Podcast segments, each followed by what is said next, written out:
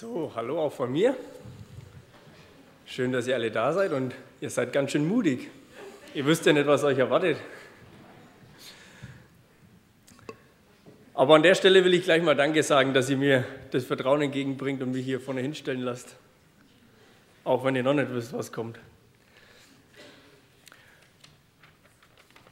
Ich will gar nicht lang außen herum reden. Wir haben heute einen Predigtext aus Johannes 17, aber dass man weiß, wie es dazu kommt und wenn ich den Hintergrund einfassen kann, ähm, will ich kurz sagen, was davor passiert ist. Es war das Passafest. Jesus hat mit seinen Jüngern, so wie alle anderen Juden auch, das Passafest gefeiert. Die haben den Raum hergerichtet, haben gegessen, haben getrunken. Ist auch ganz bekannt als das letzte Abendmahl. Das war in Kapitel 13. Und dann brechen sie auf und gehen in die Nacht raus, wo eigentlich sonst keiner rausgeht weil beim Passa erinnert man sich an, die, an den Auszug aus Ägypten. Und da ist in der Nacht der Engel des Todes umhergegangen. Und da geht man natürlich nicht raus, man will dem ja nicht in die Hände fallen. Aber Jesus sagt trotzdem, wir gehen da jetzt raus. Und sie laufen von Jerusalem runter ins Kidron-Tal Richtung Gethsemane. Ähm, und auf dem Weg erklärt Jesus seinen Jüngern nochmal ganz genau das Evangelium, das Reich Gottes. Und das füllt dann die Kapitel 14, 15 und 16. Zum Beispiel steht da, ich bin der Weinstock, ihr seid die Reben, der Vater ist der Weingärtner. Und ich stelle mir das so vor, die laufen da runter, Jesus sieht da am Rand irgendwo einen Weinstock und denkt sich, ja genau, das Bild könnte ich denen ja auch noch zum Veranschaulichen geben. Und so ähm, laufen sie und dann wird Jesus ganz ruhig, zieht sich zurück vor seine Jünger und redet alleine mit seinem Vater. Das ist ein Gebet, was Jesus spricht. Wir schauen uns nicht das ganze Gebet an, das würde den Rahmen völlig sprengen, da könnten wir eine ganze Bibelwoche drüber machen. Ähm, wir schauen uns nur den Anfang an. Warum betet überhaupt Jesus? Jesus ist ja eigentlich Gott, oder? Führt er dann Selbstgespräche? Die Frage kann man sich schon kurz stellen, aber man kommt auch ganz schnell zu dem Punkt, dass man sagt, Jesus war ganz eindeutig 100% Mensch und ist 100% Gott. Und natürlich hat er als 100% Mensch auch 100% das Bedürfnis zu beten, so wie wir auch das Bedürfnis haben zu beten. Nur sind wir oft gute Meister drin, das zu lernen, eben nicht mehr zu tun. Also wir verlernen das ganz leicht und merken erst, wenn wir uns wieder mal Zeit fürs Gebet nehmen, wie wichtig uns das ist und wie nötig wir das haben. An der Stelle gleich nochmal die Einladung, füllt die Liste da unten Schön wäre es, wenn es nicht 24-7, sondern 24-14 wäre, also gleich zwei Wochen, weil die Liste nicht reicht. Ähm, dass wir uns Zeit nehmen, mit Gott zu reden. Genau das macht Jesus nämlich auch. Und Jesu letzten Worte gehen an den Vater, bevor er dann das große Leid erfährt, bevor er verhaftet wird, gefoltert wird und ans Kreuz geht. Die letzten Worte gehen an den Vater, da wird er ruhig. Erst erklärt er den Jüngern nochmal alles, ganz genau, und dann redet er mit dem Vater. Und jetzt lesen wir den Text. Das ist Johannes Kapitel 17, die Verse 1 bis 8. Dies redete Jesus und hob seine Augen auf zum Himmel und sprach, Vater, die Stunde ist gekommen, verherrliche deinen Sohn, damit der Sohn dich verherrlicht, wie du ihm Vollmacht gegeben hast über alles Fleisch, dass er allen, die du ihm gegeben hast, ewiges Leben gibt. Dies aber ist das ewige Leben, dass sie dich, den allein wahren Gott und den du gesandt hast, Jesus Christus, erkennen. Ich habe dich verherrlicht auf der Erde, das Werk habe ich vollbracht, das du mir gegeben hast, dass ich es tun sollte. Und nun verherrliche du, Vater, mich bei dir selbst mit der Herrlichkeit, die ich bei dir hatte, ehe die Welt war. Ich habe deinen Namen den Menschen offenbart, die du mir aus der Welt gegeben hast. Dein waren sie und mir hast du sie gegeben und sie haben dein Wort bewahrt. Jetzt haben sie erkannt, dass alles, was du mir gegeben hast, von dir ist. Denn die Worte, die du mir gegeben hast, habe ich ihnen gegeben. Und sie haben sie angenommen und wahrhaftig erkannt, dass ich von dir ausgegangen bin und haben geglaubt, dass du mich gesandt hast. Vater, ich danke dir für dein Wort. Und ich bitte dich, dass du durch mich sprichst und dass du Ohren und Herzen aufmachst, dass wir dich verstehen. Amen. Ich habe zwei Punkte aus dem Text rausgeholt. Der erste Punkt ist die Herrlichkeit. Das Wort ist in die ersten Verse gleich fünfmal vorkommen. Die Herrlichkeit. Und der zweite Punkt ist Erkennen. Also die Herrlichkeit erkennen. Der erste Punkt unterteilt sich nochmal in drei kleine Punkte. Jesus sagt, verherrliche deinen Sohn, damit der Sohn dich verherrlicht. Jesus weiß ganz genau, was als nächstes kommt. Er weiß, gleich kommen die Soldaten, Judas und wer noch alles so dabei ist, von den Führern aus dem Volk. Und er wird verhaftet und wird viel leiden müssen. Wie passt da jetzt verherrlicht rein? Wenn wir von Herrlichkeit reden, dann meinen wir irgendwas Prachtvolles, was Herrliches. Dann sagt man, boah, schau mal das, das Kunstwerk, das Bauwerk an, boah, ist das herrlich. Aber für Jesus hat Herrlichkeit eine ganz andere Bedeutung, einen ganz anderen Stellwert, Stellenwert. Für Gott ist Herrlichkeit was ganz anderes. Das Leid ist eigentlich schrecklich. Aber wie trostvoll für uns ist es, wenn wir wissen, dass Gott uns versteht. Dass Gott uns versteht, wenn es uns schlecht geht.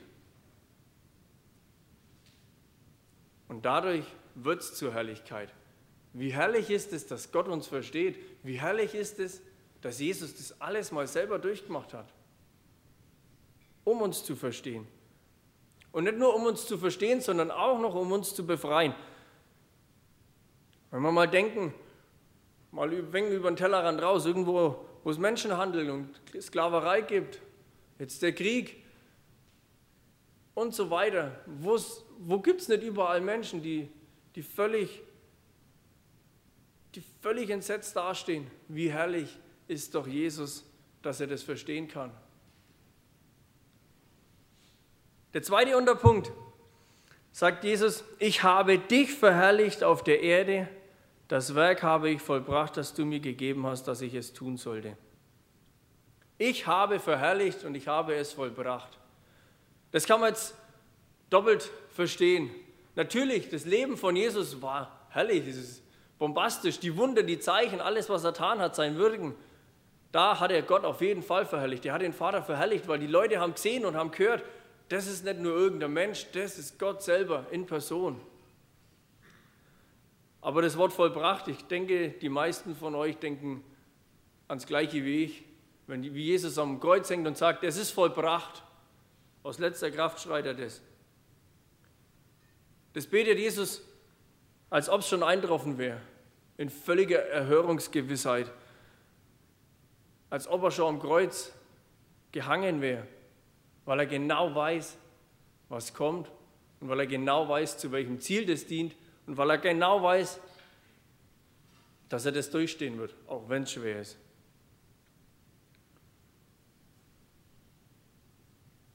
Verherrliche, der erste Punkt. Der zweite, ich habe verherrlicht und ich habe es vollbracht. Jesus weiß das ganz genau, er ist ganz eng mit dem Vater verbunden. Und jetzt der dritte Punkt nochmal, verherrliche. Jesus sagt, und nun verherrliche du, Vater, mich bei dir selbst mit der Herrlichkeit, die ich bei dir hatte, ehe die Welt war. Ehe die Welt war. Jesus war schon immer da. Jesus war beim Vater. Jesus ist Gott. Jesus hat keinen Anfang, kein Ende. Jesus ist nicht irgendwann gezeugt oder erschaffen geworden. Er ist kein Produkt. Er ist immer da. Er ist Gott. Er war schon immer da und wird immer da sein. Und jetzt geht der Blick weit über das Kreuz raus. Verherrliche du, Vater, mich selbst bei dir mit der Herrlichkeit, die ich hatte, ehe die Welt war. Verherrliche mit der Herrlichkeit, die ich hatte. Ja, welche Herrlichkeit hat er denn gehabt? Ja, ganz klar, er war bei Gott, er war beim Vater, er war in der Herrlichkeit, er hat nichts anderes kannt wie Herrlichkeit.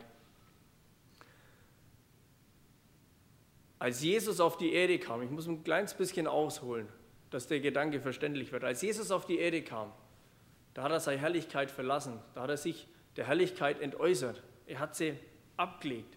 Er ist Fleisch geworden. Er ist Mensch geworden. Er ist Fleisch geworden. Nur ein paar erleuchtete Augen, also ich nenne es mal erleuchtete Augen, ähm, haben erkannt, wer er ist. In Johannes 1 schreibt der Johannes ganz ganz begeistert in Vers 14, der ist sehr bekannt. Und das Wort wurde Fleisch, das Wort wurde Fleisch und wohnte unter uns und wir haben seine Herrlichkeit angeschaut, eine Herrlichkeit als eines einzigen vom Vater, voller Gnade und Wahrheit. Der Vers ist, denke ich, sehr bekannt. Das Wort wurde Fleisch, Gott wurde Fleisch, Jesus ist Mensch geworden. Und ein paar wenige haben erkannt, dass sich die Herrlichkeit von Gott da drin offenbart und auf der Erde ist. Und wenn er jetzt wieder von der Erde geht, kommt er wieder zurück in die Herrlichkeit. Aber, aber es wird was anders sein. Er wird uns mehr oder besser verstehen können. Er hat es durchlebt. Er hat in seinem Leben auf der Erde, er weiß genau, wie sich Freude und Erfolg anfühlt. Der war Zimmermann, ich stelle mir das vor, der hat einen Tisch, einen Schrank, ein Haus, was auch immer baut und hat gesagt, boah, das ist mir gut gelungen. Ja, er kennt das Gefühl. Er kennt das Gefühl, wie wenn einem die Menschenmassen hinterherlaufen und er sich denkt, wow, krass. Und er kennt das Gefühl, ausgelacht zu sein, verspottet zu werden, verschlagen zu werden, völlig grundlos, verfolgt zu werden, verraten werden vom eigenen Freund. Er kennt das alles. Und das nimmt er wieder mit rein in seine Herrlichkeit. Er wird noch umfassender, behaupte ich jetzt so einfach mal. Wesensmäßig kann Gott kein Leid erfahren, kann er es selber nicht spüren. Gott ist in der Herrlichkeit. Wie will er Leid spüren und erfahren? Das geht nur, indem er selber Mensch wird. Und Jesus kommt auf die Erde, wird Mensch und erfährt das Leid. Und so kann er es nachvollziehen. Und so wird seine Herrlichkeit noch herrlicher, weil er noch, ihr versteht den Gedanken, denke ich. Und jetzt nochmal ein großes Aber. Die Herrlichkeit, die Jesus hat, die erbittet er. Die hat er nicht einfach aus sich raus. Jesus betont es immer wieder, ich kann nichts aus mir selber einfach so irgendwie tun. Gar nichts. Ich kann auch nicht die Herrlichkeit vorbringen. Er erbittet sie. Und nun verherrliche du, Vater, mich. Bitte verherrliche mich. Jesus bittet es. Er kann die Herrlichkeit nicht aus sich selber rausbringen. Er kann nicht sagen, und jetzt. Er kann auch kein Wunder tun. Er kann auch keinen einzigen Jünger machen. Es heißt in Vers 6 zum Beispiel, ich habe deinen Namen den Menschen offenbart, die du mir aus der Welt gegeben hast. Oder im Vers, Vers 2 schon, über alles Fleisch, das du mir gegeben hast. Es geht um eine Auswahl, die Gott ihm gibt. Und an denen handelt Jesus und an denen verherrlicht er sich. Er kann es nicht aus sich selber hervorbringen, er kann es nur durch den Vater, im Sein am Vater, bei dem Vater. Ich weiß nicht, wie man es treffender noch ausdrücken kann. Nur da kann er sein, wer er ist und hat die Herrlichkeit. Ich will mal ein bisschen unkommentiert noch ein paar Stellen, um den Gedanken zu vertiefen, vorlesen aus Johannes 6, äh, Vers 37 und 38. Da sagt Jesus, alles, was mir der Vater gibt, wird zu mir kommen. Und wer zu mir kommt, den werde ich nicht hinausstoßen, denn ich bin vom Himmel herabgekommen, nicht, dass ich meinen Willen tue, sondern den Willen dessen, der mich gesandt hat. In Vers 44 sagt er dann ein bisschen später, niemand kann zu mir kommen, wenn nicht der Vater, jetzt bin ich verrutscht, niemand kann zu mir kommen, wenn nicht der Vater, der mich gesandt hat, ihn zieht und ich werde ihn auferwecken am letzten Tag. Und Vers 65 als letzten noch. Und er sprach, darum habe ich euch gesagt, dass niemand zu mir kommen kann, es sei ihm denn von dem Vater gegeben. Und genau das Gleiche gilt für uns als Jünger und für seine Jünger in der Bibel auch. Wir können aus uns gar nichts raus tun. Wir haben kein ewiges Leben und wir können seine Herrlichkeit nicht teilen, es sei denn, wir sind im Sohn es sei denn, wir sind in Christus und Christus in uns. Der erste Punkt. Und der zweite Punkt, erkennen. Ich habe den ersten Punkt überschrieben mit Herrlichkeit oder die Herrlichkeit und das ist Jesus. Jesus, Gott, herrlich, unglaublich. Und jetzt geht es ums Erkennen.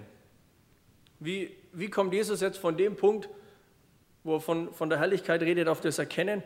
Ich will nochmal ähm, Vers 2 lesen. Da heißt, wie du ihm Vollmacht gegeben hast über alles Fleisch, dass er allen, die du ihm gegeben hast, ewiges Leben gibt. Ewiges Leben gibt.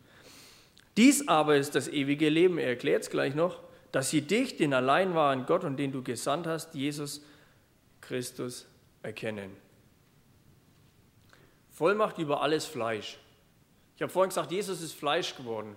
Fleisch in der Bibel und jeder Jude, der das so hört oder liest, weiß sofort, auf was er anspielt. Das, mit dem Wort Fleisch ist die Kreatur, das Geschaffene bezeichnet. Und alles Geschaffene ist vergänglich irgendwann. Das Vergängliche, die irdische Natur ist gemeint.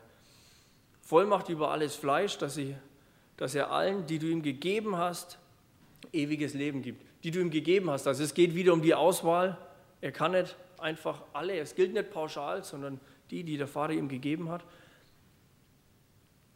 erkennen. Und jetzt kommt das Wort erkennen ins Spiel. Das ewige Leben gibt und das ewige Leben ist das Erkennen.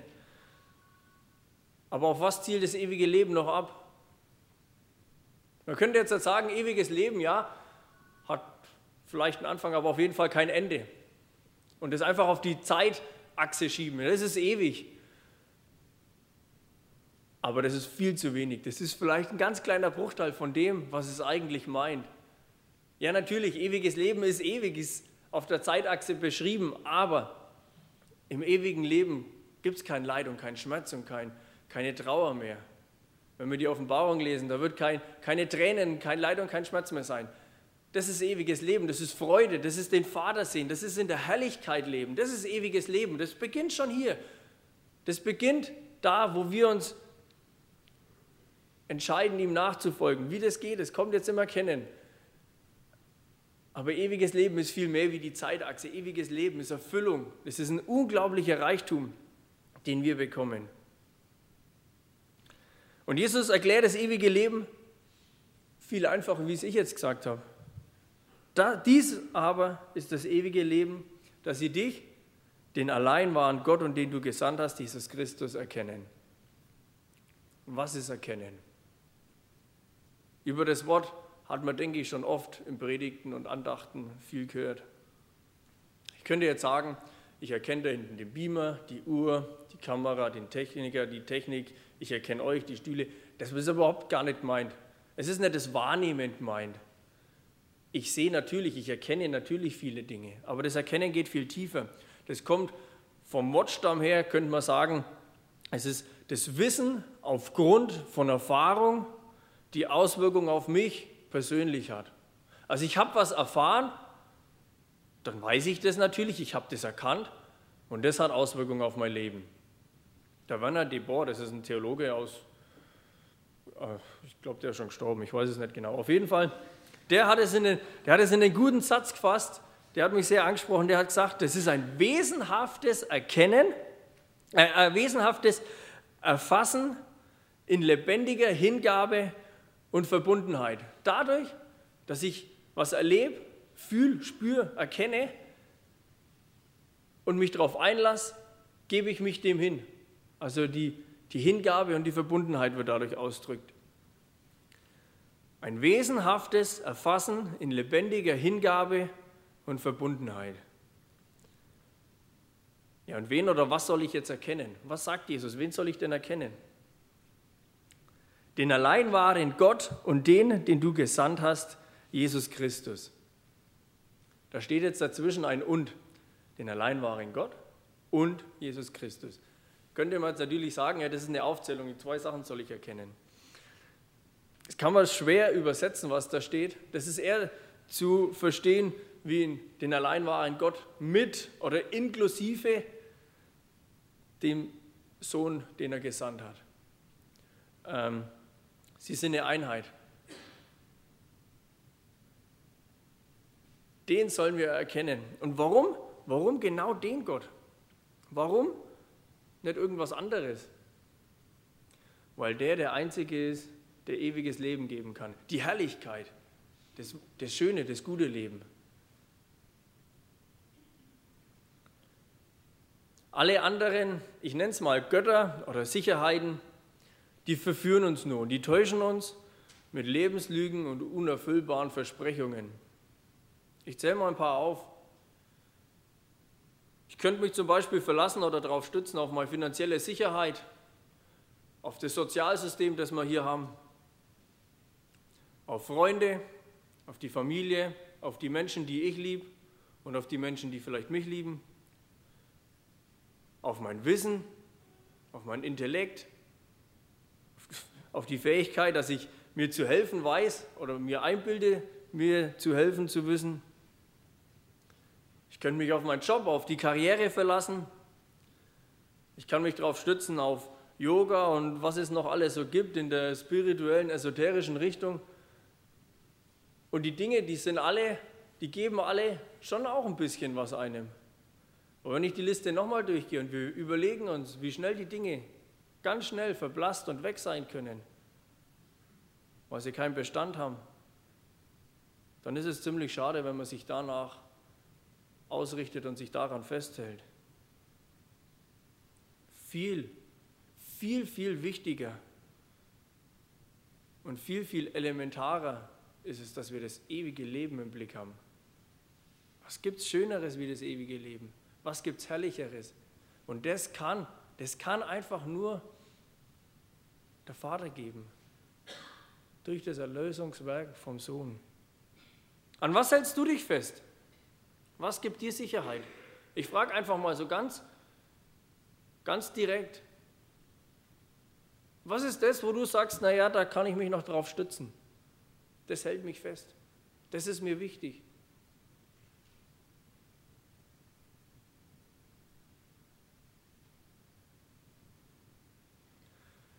Gott können wir verstandesgemäß überhaupt gar nicht erkennen oder erfassen. Der ist viel zu groß. Wir können nicht mal einen Menschen erfassen. Wir haben für Menschen Gefühle, wir lieben sie, wir vertrauen ihnen, wir sind ihnen gehorsam. Vielleicht tun wir ihnen Misstrauen, vielleicht hassen wir sie. Das ist nicht, das ist nicht der Verstand, dass ich die Gefühlsebene damit reinbringe. Ein Mensch kann ich schon nicht richtig fassen, wie kann ich dann überhaupt Gott fassen oder es versuchen? Ich kann ihn überhaupt nicht fassen. Aber das Erkennen ist trotzdem so wichtig, dass ich ihn erkenne. Das ist im Alten Testament vorausgesagt, das Prophezei. Der Jeremia hat den Menschen übermittelt, dass Gott mit ihnen einen ganz neuen Bund schließen will. In der Bibel gibt es fünf große Bünde, das würde jetzt den Rahmen sprengen, wenn ich darauf eingehe. Aber einer davon, der ist bei Jeremia. Der Jeremia sagt den Menschen, oder Gott sagt durch den Jeremia zu den Menschen, ihr habt meinen Bund verlassen, den ich bei euch, äh, mit euch geschlossen habe, wie ich euch aus Ägypten herausgeführt habe, hab, weil ich habe euch das Gesetz auf Steintafeln gegeben und jetzt will ich euch einen neuen Bund geben und euch das Gesetz ins Herz reinschreiben. Und ich will selber in euch sein. Und dann, so treffend und so wichtig, sagt er, dann wird nicht mehr einer seinen Nächsten oder einen seinen Bruder lehren und sagen, erkenn den Herrn, denn sie alle werden mich erkennen, von ihrem kleinsten bis zu ihrem größten, spricht der Herr. Denn ich werde ihre Schuld vergeben und ihre Sünden, ihre Sünden nicht mehr gedenken. Sie werden erkennen. Ich muss nur mal meinem Bruder und meiner Schwester sagen, erkenn den Herrn. Es wird einfach geschehen. Es wird einfach gegeben, einfach geschenkt. Das Erkennen, das schenkt Gott einem einfach. Das kann ich nicht mit meinem Verstand. Ich kann mich noch so arg anstrengen. Ich werde es nicht schaffen. Es wird mir Jesus schenken.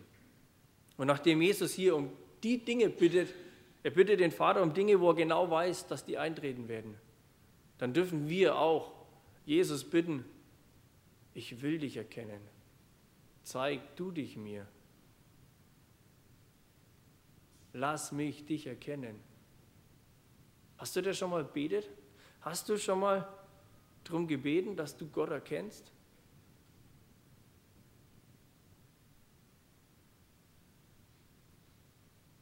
Ein wesenhaftes Erfassen in lebendiger Hingabe und Verbundenheit. Das ist Erkennen. Ich gebe mich hin, ich verbinde mich verbindlich mit ihm. Und jetzt kommt noch ein Teil, wo er betet, wo er schon die ersten Auswirkungen von seinem Dienst hier sieht und wo er sieht, seine Jünger haben ihn erkannt. Und trotz, dass er weiß, jetzt kommt gleich ein großes Leid, ist er, denke ich, ich verstehe so, wenn ich das lese, der ist voller Freude, weil er gleich fünfmal betont, ja, sie haben es checkt, sie haben es geschnallt. Ich lese nochmal die Verse 6 bis 8. Das ist ein so, so ein Ausblick, wie die Jünger das schon jetzt begriffen haben. Ich habe deinen Namen den Menschen offenbart, die du mir aus der Welt gegeben hast. Dein waren sie und du hast sie mir gegeben und sie haben dein Wort bewahrt. Jetzt haben sie erkannt, dass alles, was du mir gegeben hast, von dir ist. Denn die Worte, die du mir gegeben hast, habe ich ihnen gegeben und sie haben sie angenommen und wahrhaftig erkannt, dass ich von dir ausgegangen bin und haben geglaubt, dass du mich gesandt hast. Fünfmal betont er das, sie haben es geschnallt. Sie haben dein Wort bewahrt. Jetzt haben sie es erkannt. Sie haben es angenommen, sie haben wahrhaftig erkannt und sie haben geglaubt. Fünfmal sagt Jesus, weil er so voller Freude ist. Er sagt, ich habe deinen Namen offenbar gemacht, deinen Namen, den Namen vom, von Gott. Und hier geht es nicht um Jahwe, Jahwe, Jehova, wie wir es aus dem Alten Testament noch kennen. Der, Im Neuen Testament kommt es nirgendwo mehr vor. Ein Name ist auch nicht nur irgendwie ein, ein äußerlicher Name, ein, ein Wort. Das beschreibt das ganze Wesen. Ich will mal ein Beispiel machen. Ich nenne mal ein paar Namen. Mose, Abraham, Paulus, Petrus. Wenn wir so Namen hören, das, da verbinden wir was damit. Das ist eine Person, da kommen verschiedene Gedanken, Gefühle. Ich mache es mal noch näher. Wenn ich die Namen Levi oder Noah höre, meine zwei Kinder, Oh, da, oh, da verbinde ich richtig viel damit. Das ist für mich nicht nur Levi vier Buchstaben oder Noah vier Buchstaben. Ja, das, ist, das sind meine Kinder. Das ist was ganz anderes. Wenn ich Rebecca höre, meine Frau, da. Ich denke, ihr wisst, was ich meine. Ein Name ist nicht nur ein paar Buchstaben aneinandergereiht. Das, das beschreibt ein ganzes Wesen, aber es macht das Wesen irgendwie ausdrückbar. Es ist, es ist ein Wort, es, ist, es lässt sich beschreiben. Und genau um die Worte geht es auch. In Vers 8. Ähm, denn die Worte, die du mir gegeben hast, habe ich ihnen gegeben. Es geht nicht nur um irgendwelche Wörter, die aneinandergereiht werden. Da wo Wort steht, da steht ähm, Rema im, im Urtext. Rema, das ist, ja, das kann alles das, das ist sehr schwierig zu übersetzen. Ich weiß nicht, warum da Wort steht. Das beschreibt die Taten, das beschreibt eine Wirklichkeit, das beschreibt Erlebnisse. Das, das umfasst so viel mehr. Und das hat Jesus ihnen gebracht. Er hat den Namen offenbar gemacht und er hat die Worte Gottes weitergeben, die Worte vom Vater weitergeben. Und sie haben es erkannt. Sie haben es erkannt. Sie haben es geglaubt, sie haben es angenommen. Wenn wir die Geschichte weiter anschauen, dann sieht es nicht so aus, als ob es die Jünger wirklich glaubt und angenommen haben. Als nächstes, wenn sie davonlaufen, wenn sie sich einspannen und Trübsal blasen und meinen, jetzt ist alles rum. Und dann kommt Ostern. Später kommt Pfingsten. Das hätte nie passieren können. Das hätte nie, hätte nie für die Menschen eine Auswirkung gehabt, wenn nicht der Keim schon da gewesen wäre, den Jesus in sie reingelegt hat. Der Keim war da. Sie wussten genau, es wird passieren. Sie haben es vielleicht in dem Moment nicht glauben können, aber es hätte nie funktioniert, dass die, dass die das schaffen und begreifen und weitergeben. Sie haben es geglaubt, sie haben es erkannt, sie haben es angenommen.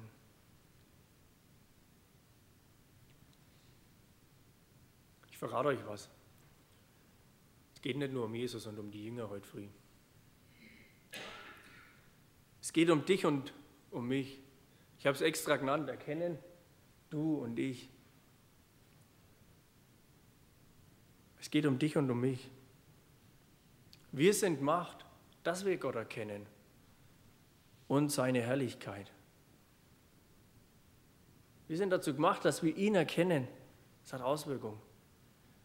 Und die Herrlichkeit, die tragen wir dann in uns schon jetzt mit rum. Wenn wir Jesus in unserem Leben haben, dann haben wir die Herrlichkeit. Da haben wir das ewige, herrliche Leben in uns. Andere werden das garantiert merken und sehen an uns. Garantiert. In Vers 18 ist dann später in dem Gebet von Jesus. In Vers 18 betet er, wie du mich in die Welt gesandt hast, habe auch ich sie in die Welt gesandt. Und in Kapitel 20, Vers 21 sagt dann Jesus, Friede euch, wie mich der Vater ausgesandt hat, so sende ich euch. Jetzt geht Jesus in den Himmel dann wieder. Er war eine gewisse Zeit auf der Erde, punktuell an einem kleinen Fleck. Und jetzt geht er in den Himmel und gibt uns die Aufgabe, den Auftrag, das Gleiche zu tun, wie er gemacht hat. Wir haben den gleichen Auftrag. Wir sollen den Vater verherrlichen hier auf der Erde. Und wie geht es? Indem er uns verherrlicht, verherrlichen wir ihn. Das Erste, was Jesus betet, verherrliche deinen Sohn, damit der Sohn dich verherrlicht. Wenn wir uns verherrlichen lassen, verherrlichen wir ihn. Sind wir bereit, uns zu verherrlichen lassen? Für Jesus war es nicht schön. Das heißt nicht, dass wir das Allergleiche erleben wie Jesus. Aber das heißt, dass wir offen sind für Jesus, dass wir bereit sind, Jesus in uns wirken zu lassen, egal was danach kommt. Wir sollen den Namen offenbar machen. Wir sollen die Worte weitergeben. Wir dürfen. Eigentlich ist es ein Vorrecht.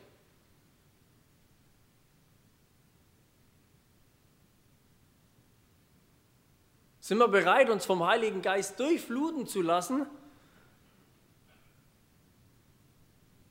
Ihn zu erkennen, ihn erleben, ihn erfassen in lebendiger Hingabe?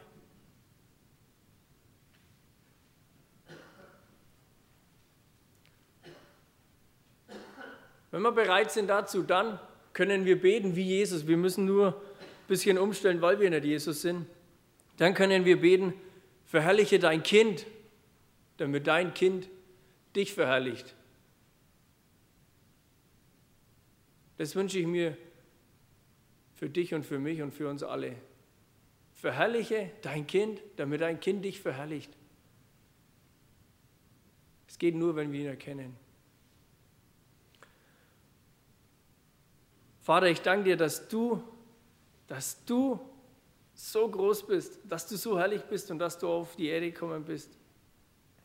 Und dass wir deine Herrlichkeit sehen dürfen und jetzt lesen dürfen und verstehen dürfen und erkennen dürfen.